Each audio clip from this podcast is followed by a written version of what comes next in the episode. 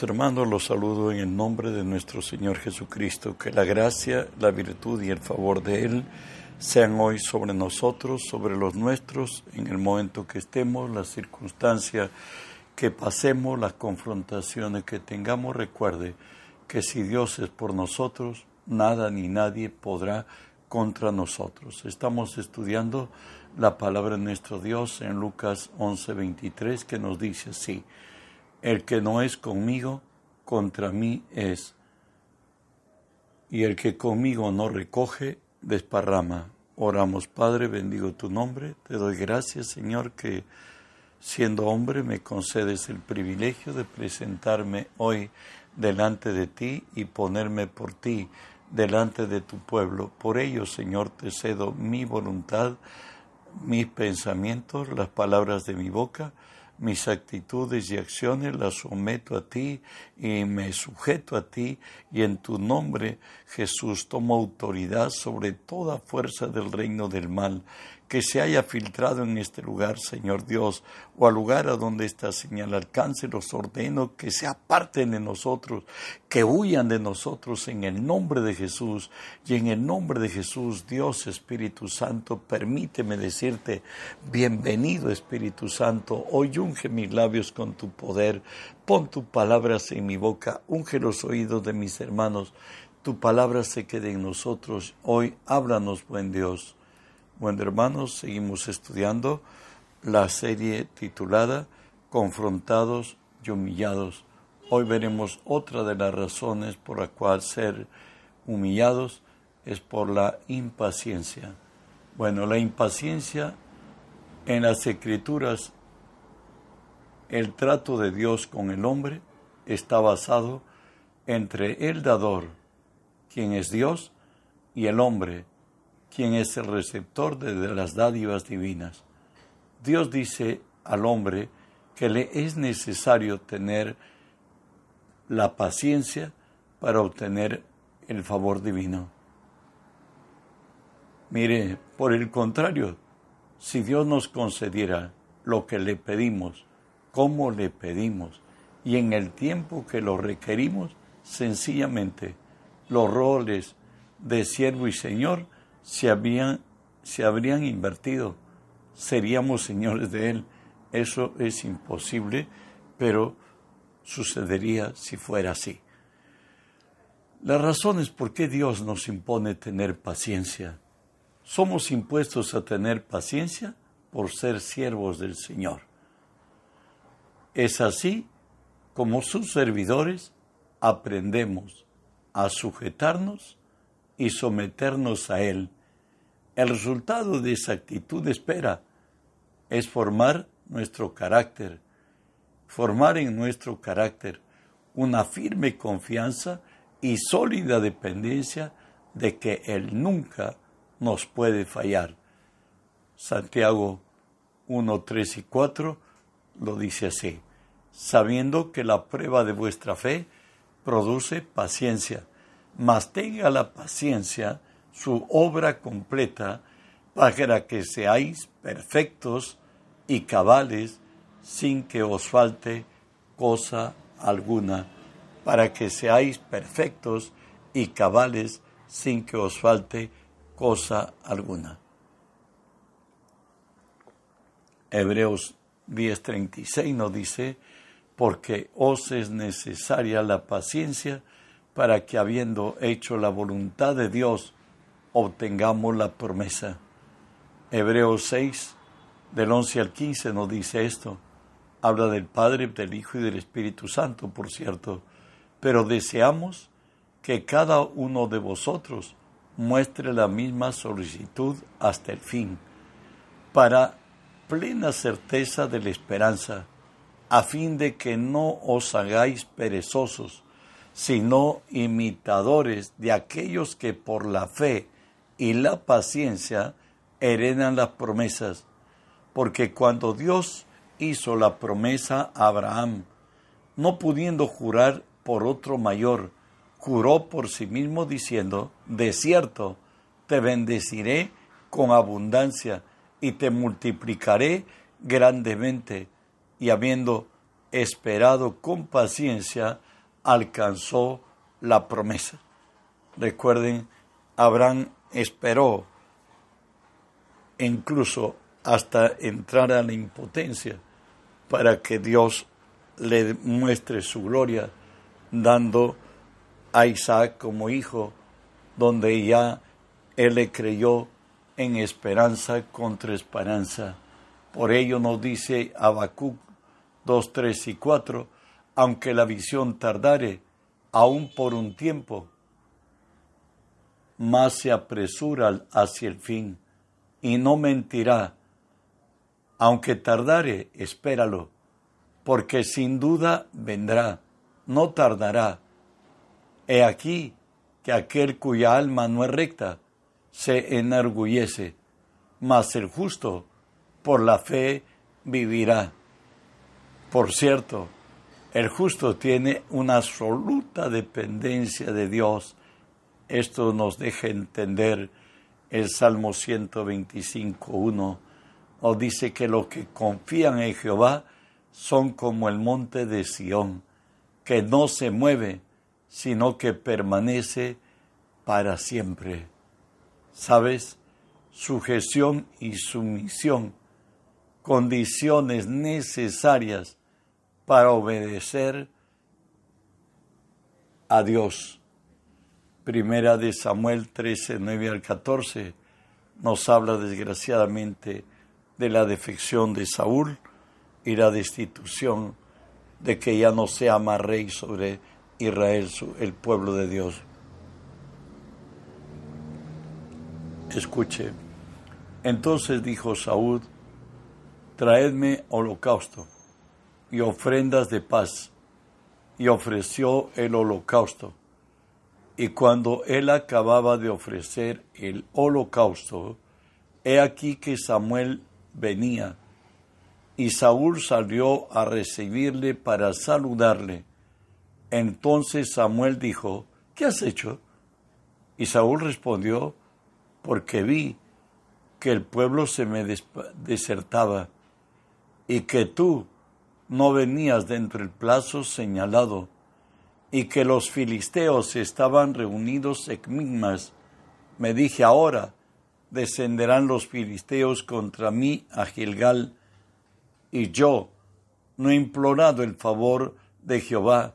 Me esforcé pues y ofrecí holocausto entonces Samuel le dijo, locamente has hecho. No guardaste el mandamiento de Jehová tu Dios que te había ordenado, pues ahora Jehová hubiera confirmado tu reino sobre Israel para siempre, mas ahora tu reino no será duradero. Jehová se ha buscado un varón conforme a su corazón al cual Jehová ha designado para que sea príncipe sobre su pueblo, por cuanto tú no has guardado lo que te mandó.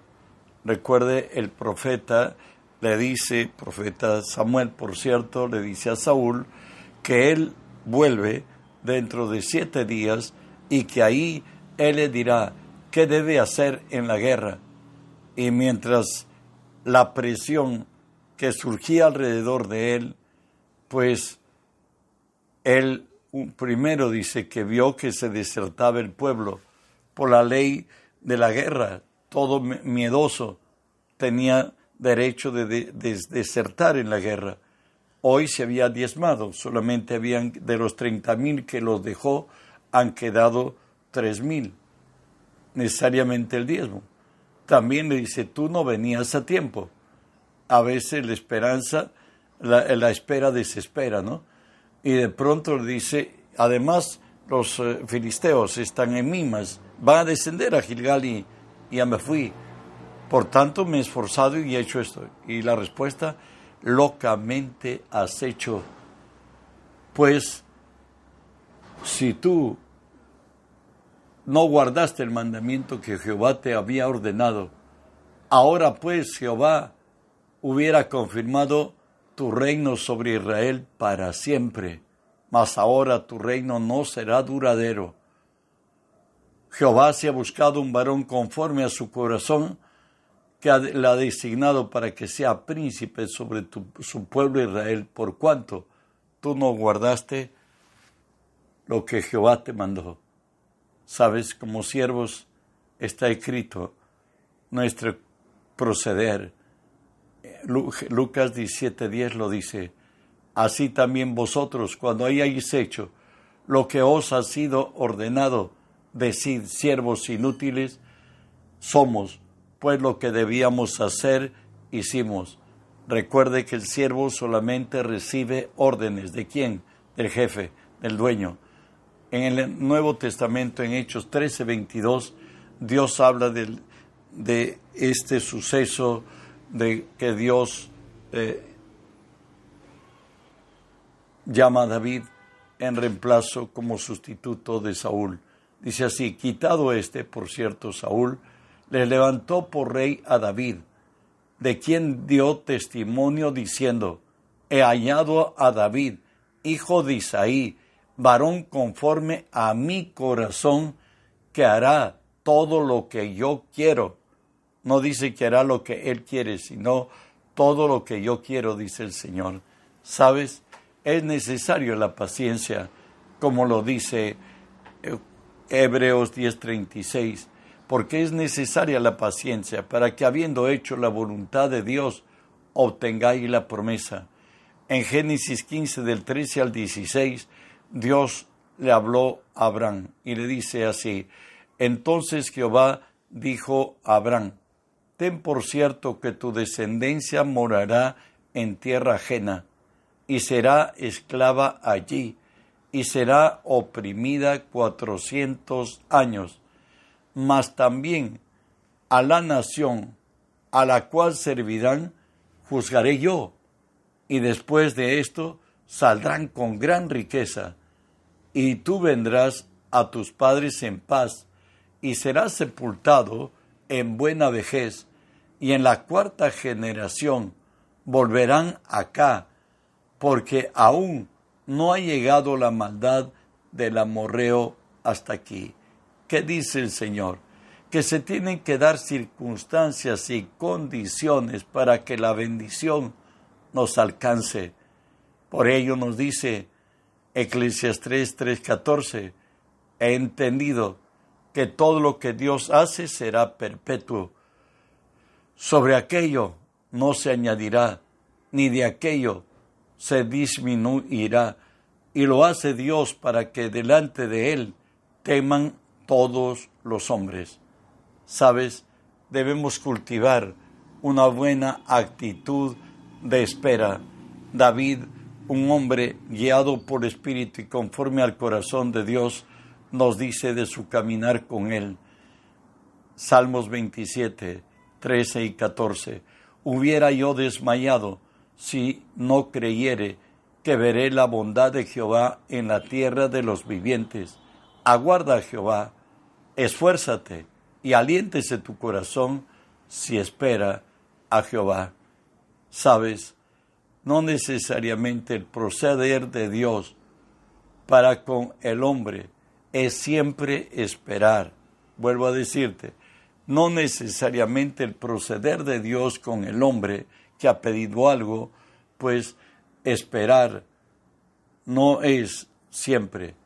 Si la respuesta de Dios es ya, ahora mismo, es bueno tener sensatez, no por falta de fe, sino todo lo contrario sabiendo que Satanás, nuestro enemigo, opera en la inmediatez de contestar nuestras peticiones para desacreditar el poder de la oración. Si nuestra oración ha sido contestada con inmediatez, no es bueno tomarlo como si viniera de Dios, porque puede venir de las artimañas del enemigo tampoco debemos desecharla aduciendo que no viene de Dios, porque Dios conoce bien del tiempo y la ocasión que se da en todo. Recuerden que Satanás está interesado de dañar todo aquello que procede de Dios, como lo dice segunda Tesalonicenses 2.4, el cual se opone y se levanta contra todo lo que se llama Dios o es objeto de culto, tanto que se sienta en el templo de Dios haciéndose pasar por Dios. Satanás susurra nuestra mente, nos hace fijar, creer que sí, que es una bendición que está llegando del cielo, pero también dijimos que cuando no necesariamente siempre Dios nos va a hacer esperar en nuestras oraciones, sino que Dios también puede atendernos inmediatamente. ¿Por qué? Porque Él conoce del tiempo y la ocasión, como lo dice Isaías 65, 24. Y antes que clamen, responderé yo. Por cierto, Dios lo está diciendo. Aunque mientras aún hablan, yo habré oído. O sea, antes que clamen, yo responderé. Pero mientras hablan, yo ya me he dado por enterado todo, ¿no es cierto?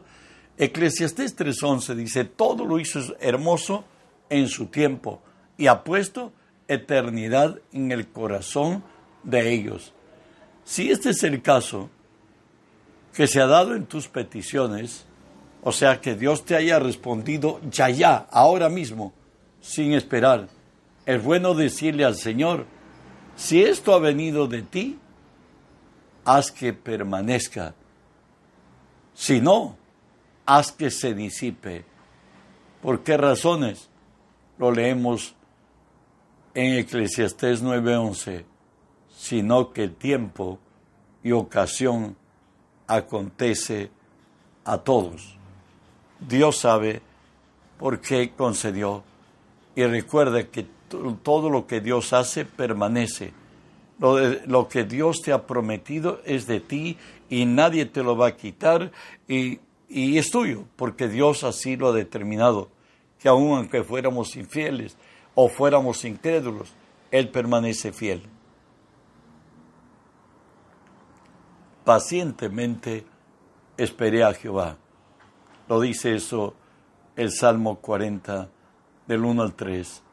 Pacientemente esperé a Jehová y se inclinó a mí, y oyó mi clamor, y me hizo sacar del pozo de la desesperación, del lodo cenagoso, puso mis pies sobre la peña, y enderezó mis pasos, puso luego en mi boca cántico nuevo, alabanza a nuestro Dios.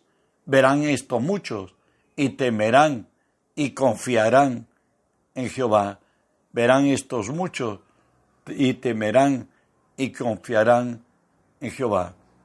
Recuerda que cuando estamos en problemas extremos, no hagamos trato ni contrato. Concentrémonos en Dios. Pidamos auxilio y socorro al cielo y Dios de lo alto extenderá su brazo y nos sacará y nos pondrá sobre la roca. Porque en el tiempo que estamos en problemas, recuerde que Satanás no solamente viene a robar, él viene a matar y a destruir. Hoy tenemos un caso en la familia de Lázaro, amigos del el Señor. Y nos dice así Juan 11.